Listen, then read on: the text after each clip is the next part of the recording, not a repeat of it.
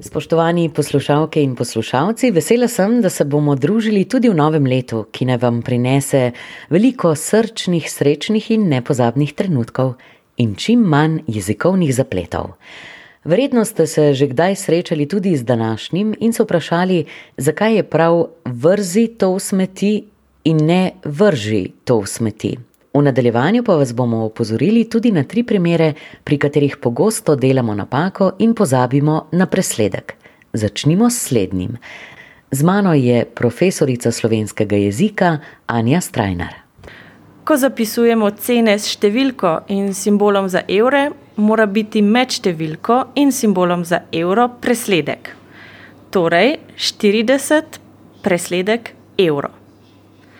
Enako velja za zapise odstotkov oziroma procentov. Ko s številko in simbolom zapisujemo odstotke, mora biti med številko in simbolom za odstotek presledek. Torej 22 presledek, simbol za odstotke. In še ena situacija, pri kateri pogosto delamo napako, tri pike na koncu povedi ko povedi ne zaključimo s piko, klicajem ali vprašanjem, ampak s tremi pikami, moramo med zadnjo besedo in tremi pikami narediti presledek. Torej, nisem vedel, presledek, tri pike. In potem spet presledek, preden začnemo z novo besedo. Ko zapisujemo cene s številko in simbolom za evro, mora biti med številko in simbolom za evro presledek. Enako velja za zapise odstotkov oziroma procentov. V nadaljevanju nam bo Anja Strajner razložila še eno težjih jezikovnih zagad, primere težjih velelnikov. Zakaj je pravilno speci torto in ne speči torto? Kadar imamo glagol, ki ima nedoločnik oziroma infinitiv, ki se konča na či, naprimer vreči, reči, teči, peči in ima v sedanjiku č ali ž, ta glagol v velelniku oziroma imperativu izgubi strešico.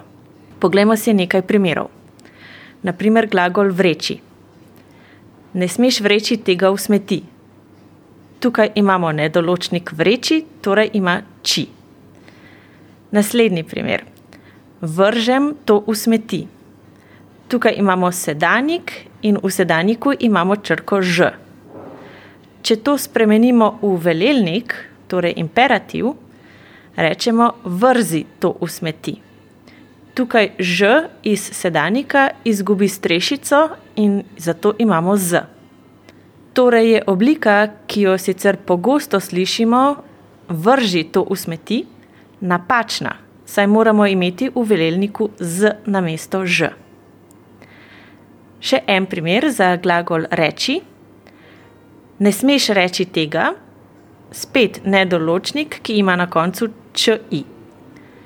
V sedanjiku, kako lahko rečeš kaj takega, se pravi, imamo č v sedanjiški obliki. In če to spremenimo v velelniško obliko, v imperativ, moramo torej č iz sedanjika spremeniti v c. Torej, reci to na glas in ne reči to na glas. Ponovimo še enkrat. Kadar imamo glagol, ki ima nedoločnik, ki se konča na či in ima v sedaniku č ali ž, ta glagol v velelniku izgubi strešico. Prav je vrzi to v smeti in ne vrži to v smeti. Reci to na glas in ne reči to na glas. Speci torto in ne speči torto. Med težjimi velelniki so tudi glagoli, kot so leči, peči, seči, striči, streči, reči, ki imajo v velelniku za drugo osebo obliko lezi, peci, sezi, strizi, strezi, teci in ne enako kot v nedoločniku. Poslušali ste prvi nasvet za jezikovni zaplet na radiju Agora v letu 2024. V tem letu vam želim čim manj jezikovnih zagad. Če pa boste vseeno naleteli na kakšno, pa nam pišite na jezikafnaagora.at in z veseljem jo bomo rešili za vas. Hvala za vašo pozornost in spremljajte nas spet prihodnji ponedeljek.